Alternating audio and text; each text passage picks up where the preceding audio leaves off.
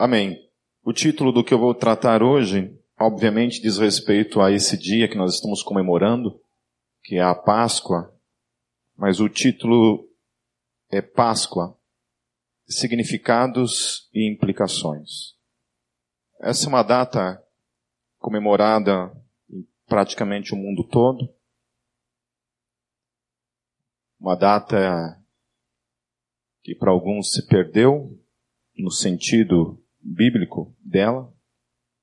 Eu vou falar algumas coisas. Primeiramente, eu queria falar sobre as sombras.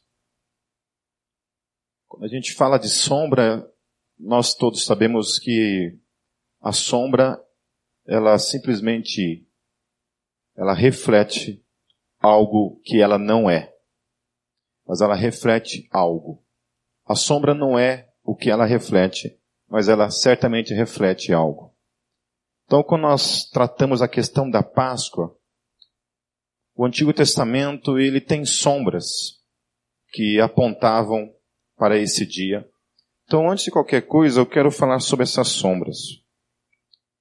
Há pelo menos três sombras no Antigo Testamento que apontam sobre esse dia, esse momento que viria que hoje nós olhamos para o passado, mas no contexto do Antigo Testamento, isso apontava algo que viria. A primeira sombra da Páscoa acontece logo lá no Éden, quando, quando Deus, de alguma forma, precisa tomar uma providência diante de algo que acontece. Deus havia dado uma ordenança para Adão e Eva quanto a uma árvore em especial que estava ali no Éden, a qual Deus disse: Não coma, porque o dia que você comer dela, você morrerá. Aí todos conhecem essa história. É, antes disso, queria falar um, fazer um parêntese a gente está vivendo um tempo muito negro na história do cristianismo. Graças a uma palavrinha chamada relativismo. Esse conceito filosófico tomou conta de quase tudo na esfera humana. Em especial na esfera moral. Mas trazendo isso para dentro do cristianismo, isso também de alguma forma atingiu a, a fé cristã em algo muito simples, numa pequena frase em que difere dentro do cristianismo, dentro do cristianismo há dois campos teológicos que faz uma diferenciação, que é a visão histórica acerca da, da Bíblia a qual o cristianismo, durante seus 20 séculos, considerou de modo absoluto que a Bíblia é a palavra de Deus. A Bíblia é a palavra de Deus. Por um outro lado, a gente tem vivido um tempo em que novos conceitos surgiram e hoje, para muita gente, a Bíblia contém a palavra de Deus.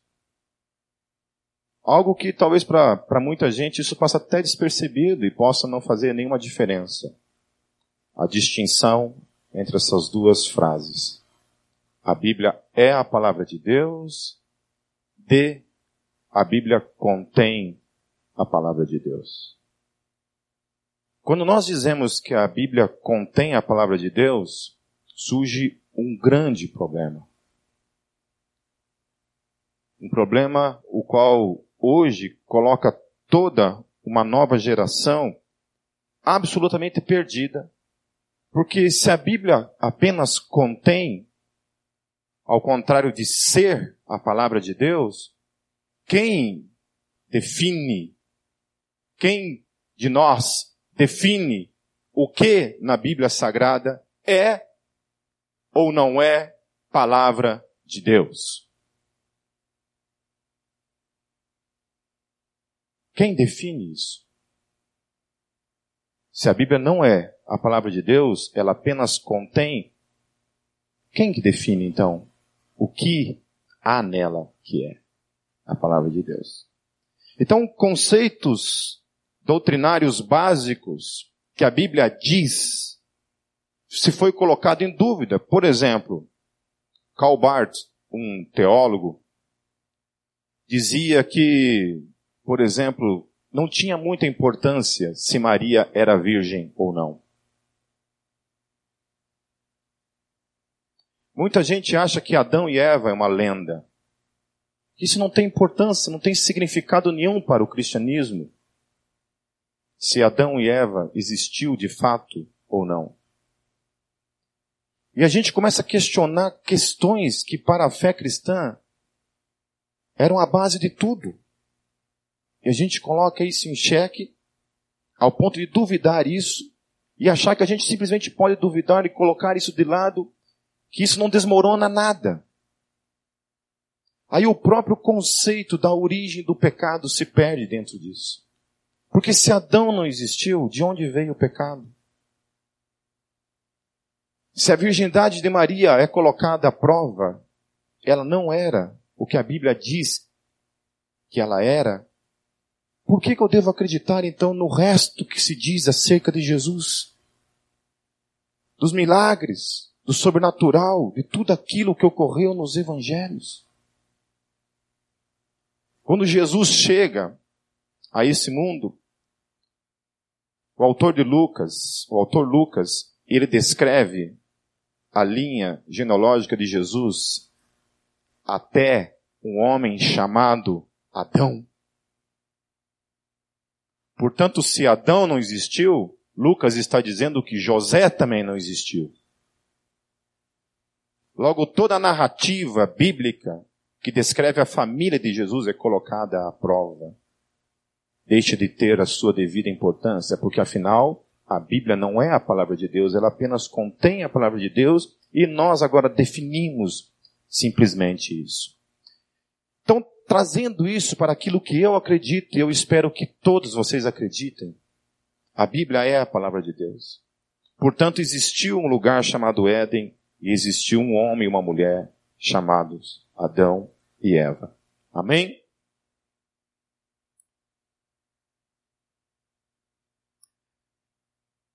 A Bíblia diz, portanto, que esses seres desobedeceram a Deus e caíram do seu estado natural, o qual Deus os havia feito.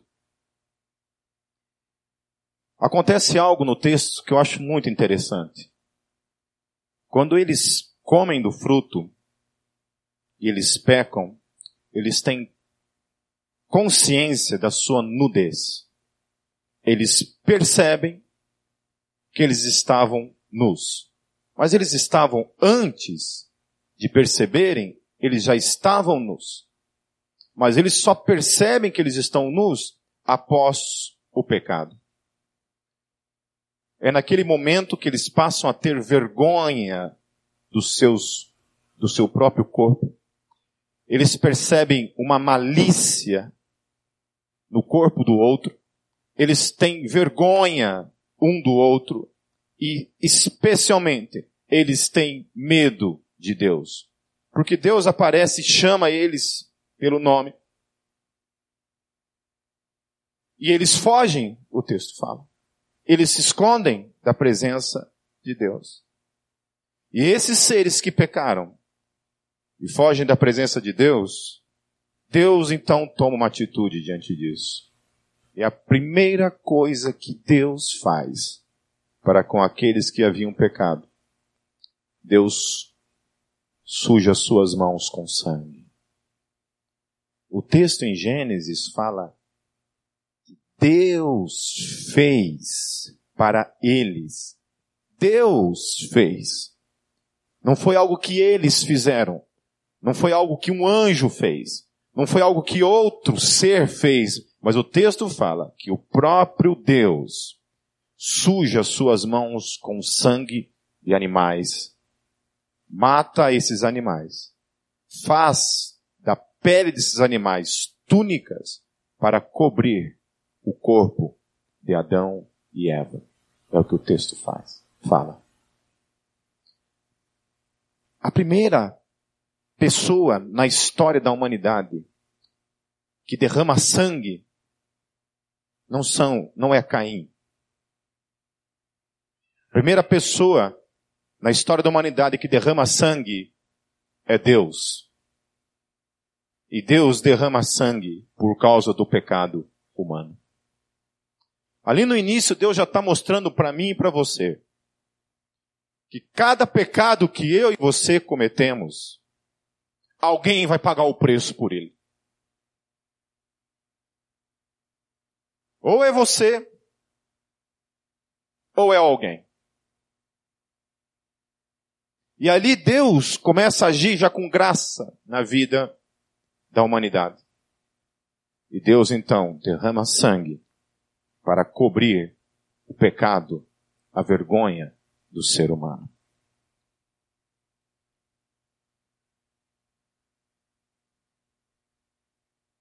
O autor de Hebreus ele fala que sem derramamento de sangue não há remissão de pecados. A segunda sombra que o Antigo Testamento revela ocorre no Egito. Deus havia enviado Moisés para libertar Israel do cativeiro egípcio. Moisés chega para Faraó e fala, depois de nove pragas que foram lançadas sobre o Egito, a décima praga, Deus diz que se Faraó não libertasse o povo de Israel, todos os primogênitos daquela terra seriam mortos. Exatamente todos os primogênitos seriam mortos. E Deus dá uma outra ordenança para Moisés, para que falasse para todos os israelitas que eles deveriam matar um cordeiro. Cada família deveria matar um cordeiro, pegar o sangue desse animal e colocar o sangue nos umbrais das portas de suas casas. Cada família deveria fazer isso. Para que quando o anjo da morte passasse pela terra do Egito, eles pudessem ser livrados da morte. Então cada família pega mata um cordeiro, pega o sangue desse cordeiro, coloca nos umbrais. Note que, por ser israelita ou não, ser egípcio ou não, ser um escravo, ou ser alguém que estava escravizando, para Deus não havia diferenciação alguma se não fosse o sangue. Quando Deus vem para julgar, portanto, o Egito, o anjo passa e o anjo vê o sangue nas portas. O, sangue não, o, o anjo não entra naquela casa e aquela casa é poupada do juízo. Mas toda casa que não acreditou no que Deus havia falado, por meio de Moisés, duvidou disso e não colocou sangue nas portas, Deus trouxe juízo sobre aquela terra. Deus matou todos os primogênitos do Egito. Somente os primogênitos de Israel, porque creram, foram livres da morte. Uma outra coisa, então, que o texto está apontando é que além do sangue, porque só o sangue pode livrar eu e você do juízo, o texto está apontando isso.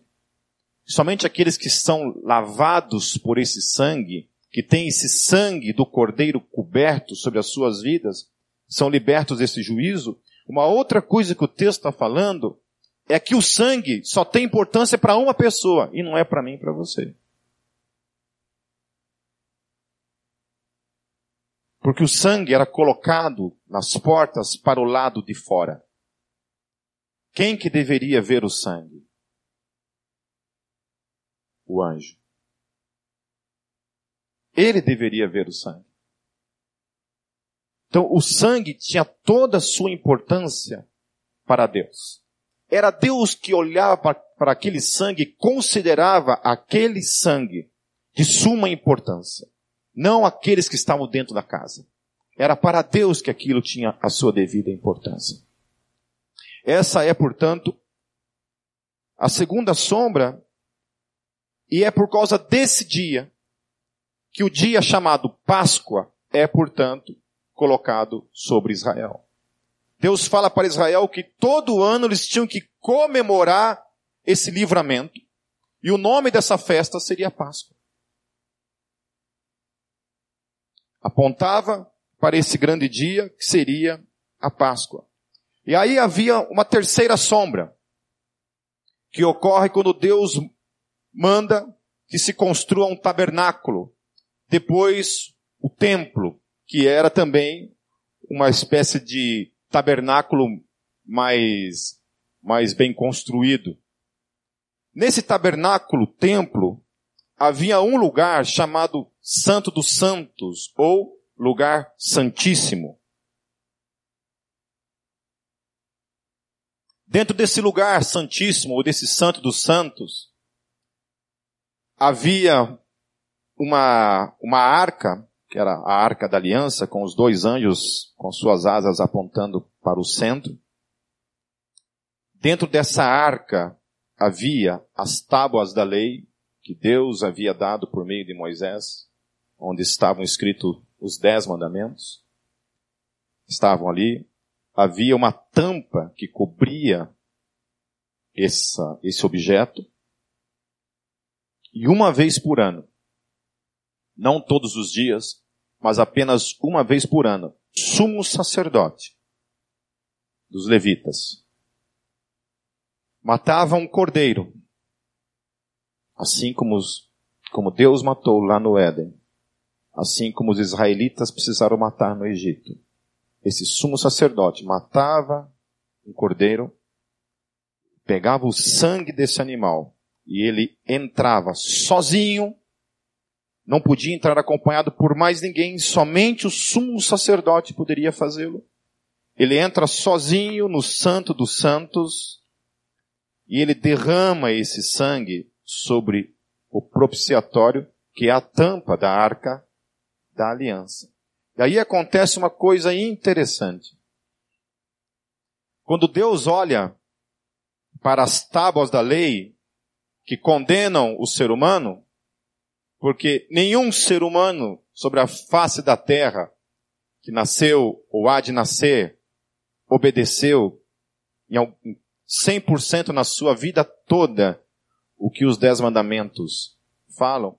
Deus olhava para aqueles mandamentos e olhava para o povo de Israel e dizia: vocês são devedores. Todos vocês devem morrer. Todos vocês devem receber juízo sobre a vida de vocês. Porém, quando Moisés derramava esse sangue, esse sangue cobria o propiciatório, Deus não olhava mais a lei. O que que Deus via? O sangue. O sangue do cordeiro que foi derramado, Deus olhava para aquele sangue e falava, o preço já foi pago. Não há mais condenação mediante aquele sangue que havia sido derramado. Porém, um outro detalhe. Quem que entrava nesse lugar? Somente o sumo sacerdote. Para quem era esse sangue? Para Deus. O maior interesse de olhar para esse sangue era Deus. Era para Deus que importava, não para Israel. Não era para eles. O sangue era para Deus.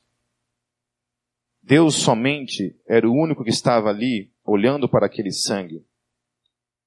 Entre o Santo dos Santos e as demais repartições do templo havia um véu.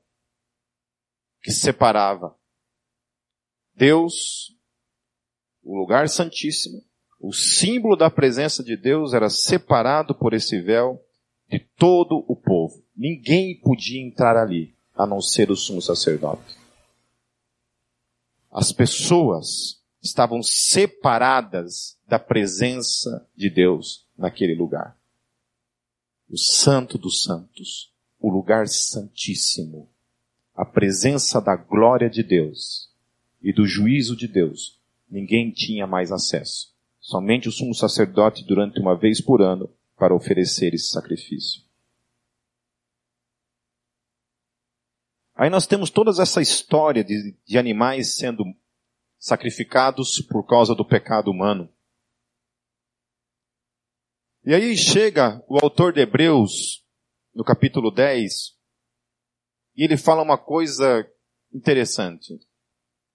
Ele fala que nenhum destes sangues de animais derramados tem poder para pagar o pecado humano. Nenhum deles. Mas então, Pipe, significa que tudo que foi feito foi em vão? Todos esses sangues derramados não tinham então significado algum? Tinham um único significado. Eles apontavam para aquilo que Jesus de Nazaré faria. A importância única deles era que cada ato desses homens que não estavam vendo Jesus ainda com os próprios olhos, cada atitude daquela era uma atitude de fé que apontava para Jesus, ainda que eles não sabiam que aquilo ali estava apontando para a pessoa de Jesus Cristo. Amém? Aí chega em Jesus Dessa, dessa vez, portanto, não seria um cordeiro, um animal que seria morto. Dessa vez o sacrifício pelo pecado seria o Filho de Deus. A humanidade toda estava separada da glória de Deus. Os sacrifícios haviam sido feitos apontando para esse grande e glorioso dia, que seria o dia da Páscoa, onde Jesus seria entregue e crucificado numa sexta-feira, chamada Sexta-feira da Paixão. Quem era esse que seria crucificado numa cruz? Quem seria esse? Quem seria esse cujo poder, cujo sacrifício seria tão poderoso que seria capaz de libertar todos os seres humanos do cativeiro do seu pecado. Aí lá em João 1, versículo 1 a 3, fala o seguinte a respeito desse. Diz assim, no princípio era o verbo, e o verbo estava com Deus, e o Verbo era Deus. Ele estava no princípio com Deus. Todas as coisas foram feitas por Ele. E sem Ele, nada do que foi feito se fez. E depois, em Colossenses, capítulo 1, versículos 15 a 17, o texto diz assim, acerca deste, o qual é a imagem do Deus invisível, o primogênito de toda a criação, porque nele foram criadas todas as coisas que há nos céus e na terra, visíveis e invisíveis, sejam tronos, sejam dominações, sejam principados, sejam potestades, tudo foi criado por ele e para Ele. E Ele é antes de todas as coisas e todas as coisas subsistem por Ele.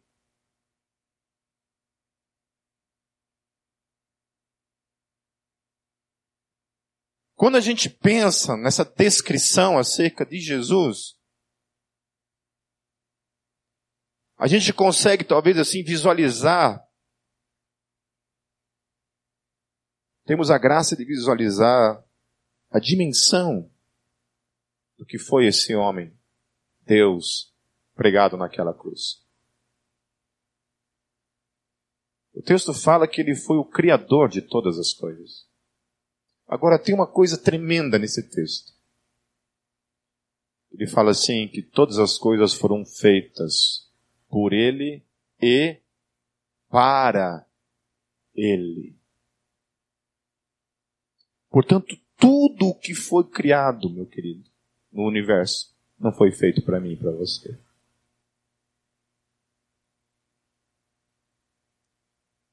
Deus não criou para mim e para você.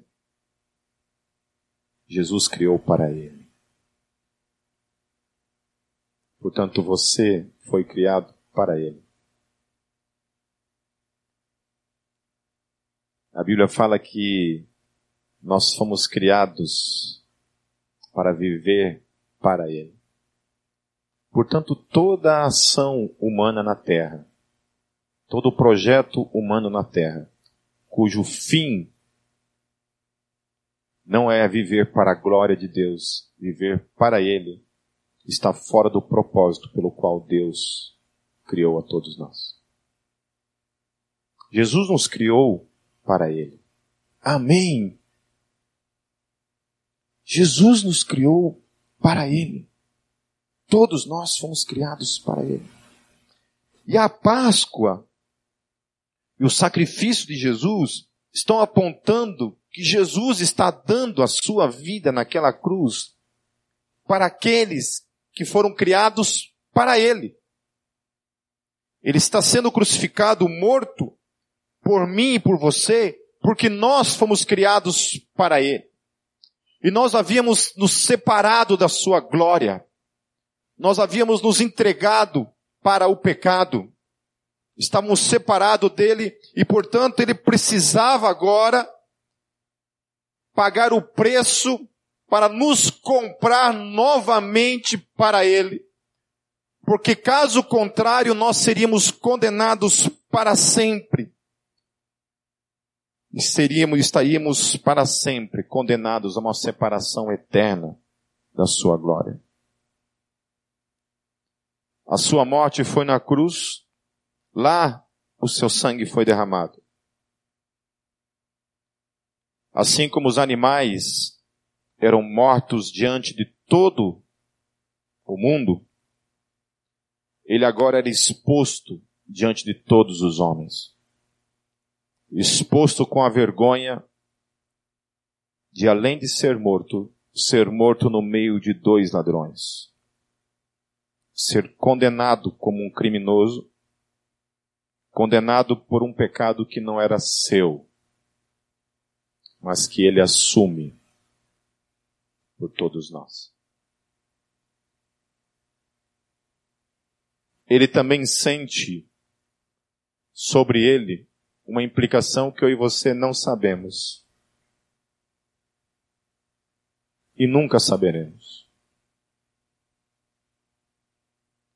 Sabe quando nós teremos a dimensão do que aconteceu naquele dia? Somente o dia em que nós estivermos na presença da glória de Deus para todo sempre. Quando Jesus, naquela cruz, ele diz: Deus meu, Deus meu, por que me abandonaste? A gente consegue entender que o preço que Jesus pagou implicava numa separação naquele momento, numa espécie de abandono, porque a Bíblia fala, ele fala que quando eu for levantado, eu atrairei todos a mim. Queridos, se somente os meus pecados, não precisa ser de mais ninguém. Se somente os meus pecados, todos eles que eu já cometi desde que eu nasci, estivessem sobre Jesus, já seria muita coisa. Agora vamos somar os pecados de todas as pessoas que estão aqui nesse lugar, nessa noite.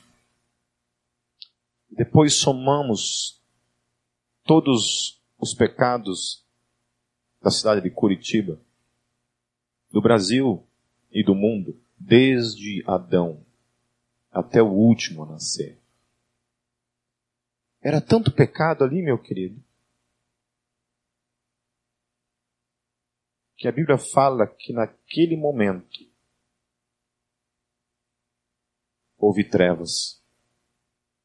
Sabe, eu já vi gente dizendo coisas a respeito desse dia. Eu não estou dizendo que isso de fato é o que aconteceu. Mas alguns até ousam dizer que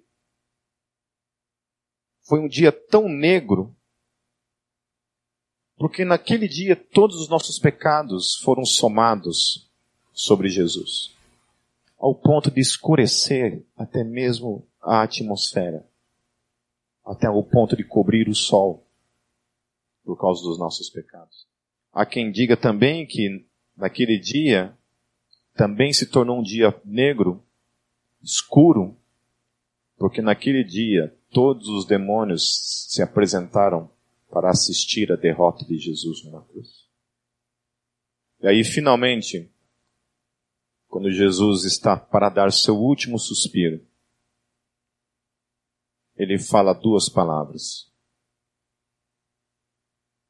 Quando o seu sangue é derramado naquela cruz, quando ele atrai sobre ele todos os nossos pecados. E agora sim, o único sangue que tem o poder para libertar, para pagar o pecado meu, teu e de todos é derramado, ele grita: está consumado.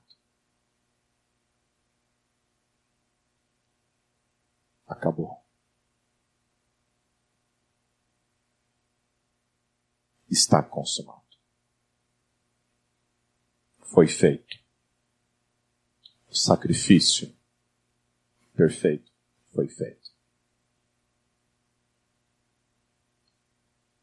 Em Israel, depois, durante mais uns 30, 40 anos, continuou tendo sacrifícios no templo. Até que finalmente Deus fecha em definitivo a tampa da cova dessa religião que estava fundamentada no templo. Porque no ano 70, ano Domini, o templo de Jerusalém é completamente destruído. Não sobra pedra sobre pedra. desde o ano 70, meus queridos, nunca mais houve um único cordeiro sacrificado e morto em Israel. Para mim, isso são coisas que apontam a veracidade do cristianismo. Há aqueles que preferem acreditar em coincidências.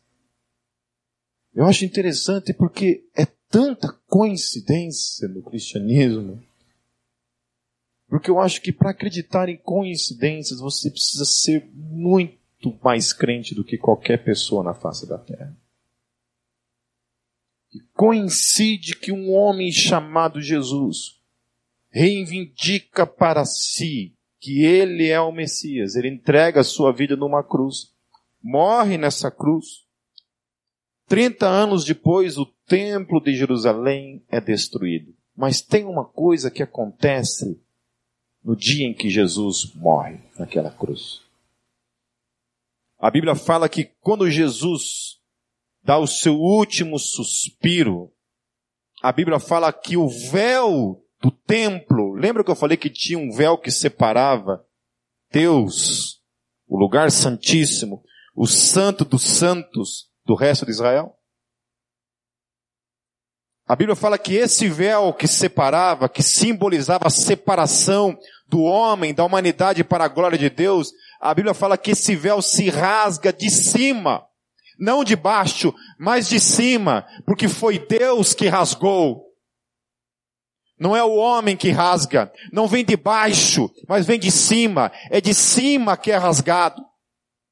E toda a separação que havia entre mim, entre você e Deus, termina. E aí a Bíblia fala que a partir desse dia todos nós temos acesso ao Santo dos Santos por meio do sangue do Senhor Jesus Cristo. Aleluia. Agora nós não estamos mais separados da glória de Deus. Nós fomos aproximados por meio do sacrifício dele. Agora, qualquer hora do dia, qualquer momento, em qualquer lugar, eu e você, por meio do sangue de Jesus, temos acesso ao lugar santíssimo, à presença santa de Deus. O tempo todo nós estamos ali, caminhando nessa presença. Aquela tábua,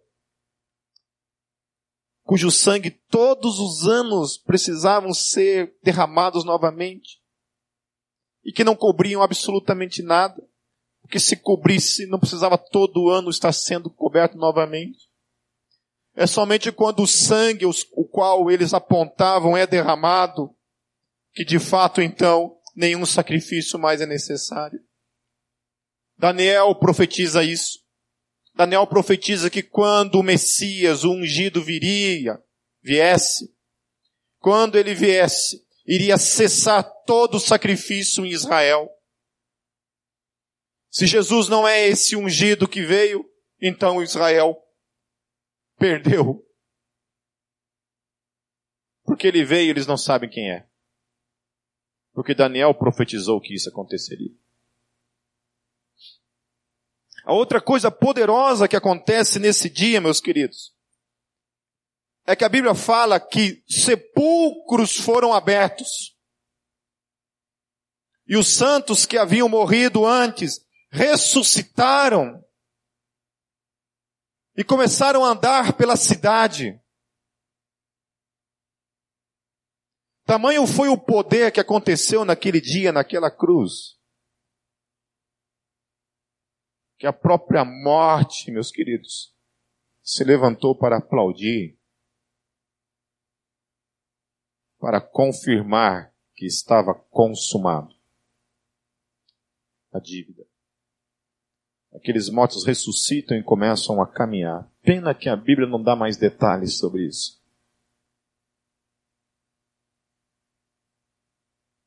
Não sei quem são esses homens. Alguns textos apócrifos apontam alguns nomes, mas não sabemos o quanto é real ou não isso. Mas eles ressuscitam e começam a andar. O dia da morte de Jesus, naquela cruz, essa separação que é destruída, e agora essa ressurreição apontam para um reino que virá, eterno. O qual o dia em que esses céus se abrirem o Cordeiro de Deus se apresentar, todos os mortos irão ressuscitar. E aí vocês lembram que eu falei desde o início para quem importava o sangue? Para para Deus, não para os homens. Por mais que Jesus estava sendo crucificado e seu sangue estava sendo derramado diante daqueles que estavam ali, o vendo naquela cruz. O autor de Hebreus, no capítulo 9, versos 23 a 28, fala algo interessante. Prestem atenção.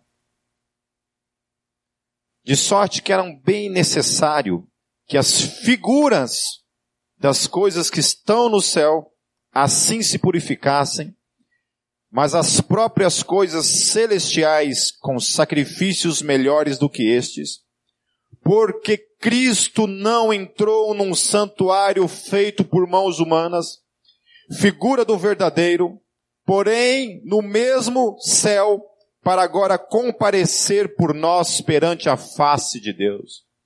Portanto, o texto está dizendo que quando Jesus morre naquela cruz e o seu sangue é derramado, ele está se apresentando não num santuário feito por mãos humanas, ele não entra num santuário no templo, mas ele entra num outro lugar porque até mesmo o templo é a sombra de algo superior que estava lá no céu. O texto fala que, portanto, Jesus ele se apresenta diante de Deus. O seu sangue é derramado diante de Deus. Porque Cristo não entrou num santuário feito por mãos humanas, figura do verdadeiro, porém no céu, para agora comparecer por nós perante a face de Deus, nem também para si mesmo se oferecer muitas vezes, como o sumo sacerdote cada ano entra no santuário com sangue alheio, de outra maneira necessário lhe fora padecer muitas vezes desde a fundação do mundo.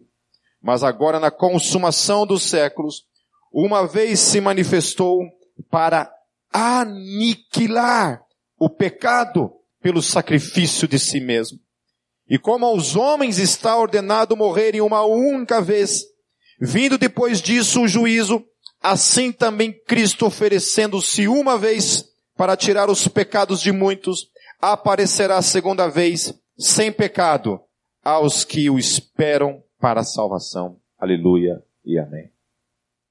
Então Jesus se apresenta de Deus, o seu sacrifício é oferecido diante de Deus porque o sangue interessava apenas a Deus e não aos homens, mas apenas a Deus. E o texto fala uma coisa interessante. O texto fala que é tão importante esse sangue, a importância dele foi tamanha que o sacrifício acabou. A eficácia dele tem essa, essa dimensão, que acabou o sacrifício. Deus em Cristo está dizendo para mim e para você, não precisa ser nada mais feito. O que era para ser feito foi feito em Cristo Jesus naquela cruz. Todo o perdão disponível para mim e para você estava em Cristo Jesus naquela cruz. Por meio do sacrifício que ele fez por mim e por você. Agora tem uma outra coisa que eu acho interessante nesse texto. E esse texto cala toda a doutrina da reencarnação. Toda ela é calada por meio desse texto. Porque muita gente fala que a doutrina da reencarnação é bíblica. O texto fala assim, que Jesus, quando oferece o seu sacrifício, ele oferece uma única vez. Porque se não se fosse assim, Jesus teria que morrer desde a fundação do mundo, vir morrendo sempre. Ele sempre tinha que estar todo ano vindo, todo ano morrendo. Assim como era com os animais, o texto está falando. Daí ele fala assim no texto: Assim como é com os homens, porque o homem está ordenado morrer uma única vez. Vocês entenderam? Que se o sacrifício de Jesus não tivesse um poder único na história, ele teria que vir todas as vezes. Ele teria que vir, morrer e ressuscitar. Depois ele vem de novo, morre e ressuscita. Ele vem de novo, morre e ressuscita. Ele vem de novo, morre e ressuscita, e assim teria que ser, desde Adão até sabe Deus quando. Daí ele fala, assim como é o homem. Ele está matando isso, gente.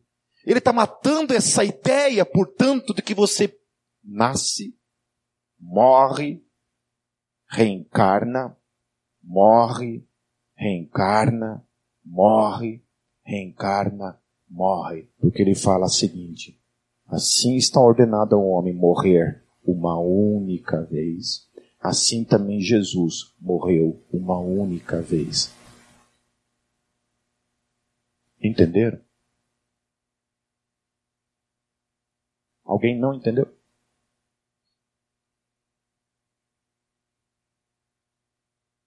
A forma como Deus trata a questão da ressurreição é de um poder inimaginável. Porque se a reencarnação, meus queridos, é uma possibilidade, o sacrifício de Jesus é nulo o que o texto está falando.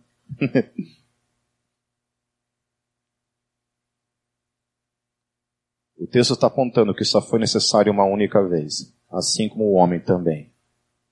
Uma única vez morre e aguarda o seu juízo.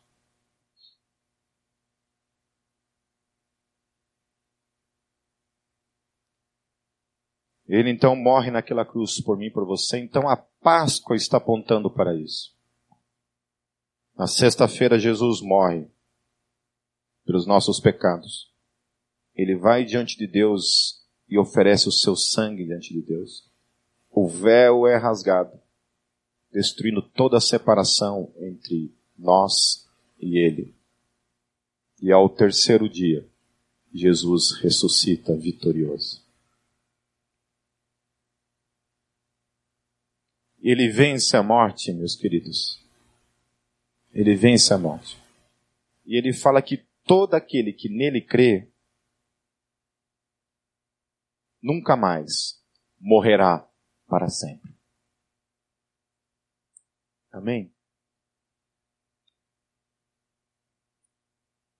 Eu e você que cremos em Cristo, nunca mais morreremos para sempre.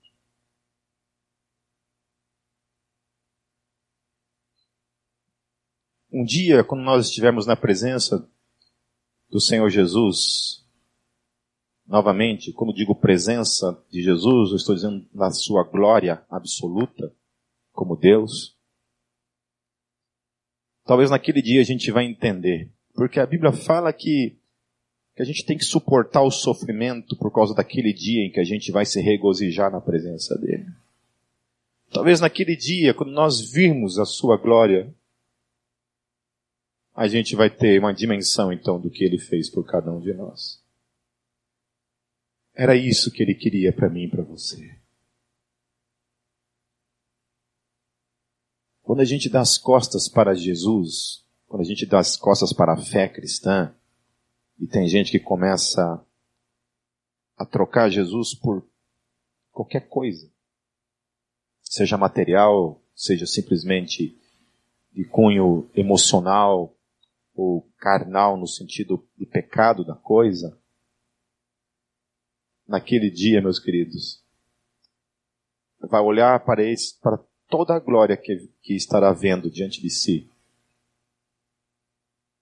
e lamentará profundamente. Porque trocou a glória de Deus pelas coisas deste mundo. Em Romanos diz o seguinte: para comprovar em definitivo que aquele sacrifício foi único, Paulo diz assim: o qual, em Romanos 4, 25, o qual por nossos pecados foi entregue. E continua dizendo, e ressuscitou para nossa justificação. Quando Jesus ressuscita daquele lugar, ele está em definitivo, dizendo para mim e para você que nós fomos justificados. Por isso que a religião cristã, ela não é uma religião que trata apenas da morte de Jesus. O cristianismo, como doutrina, está dizendo que todos nós morremos. Você e eu morremos naquele dia.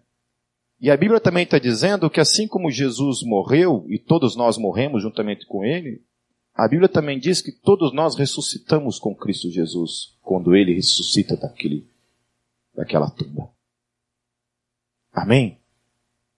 Então está aqui nesse lugar um povo que morreu com Cristo e que ressuscitou com Cristo e está aguardando o grande dia em que esses céus se abrirão e Jesus voltará para nos levar para Ele para todo sempre. Amém.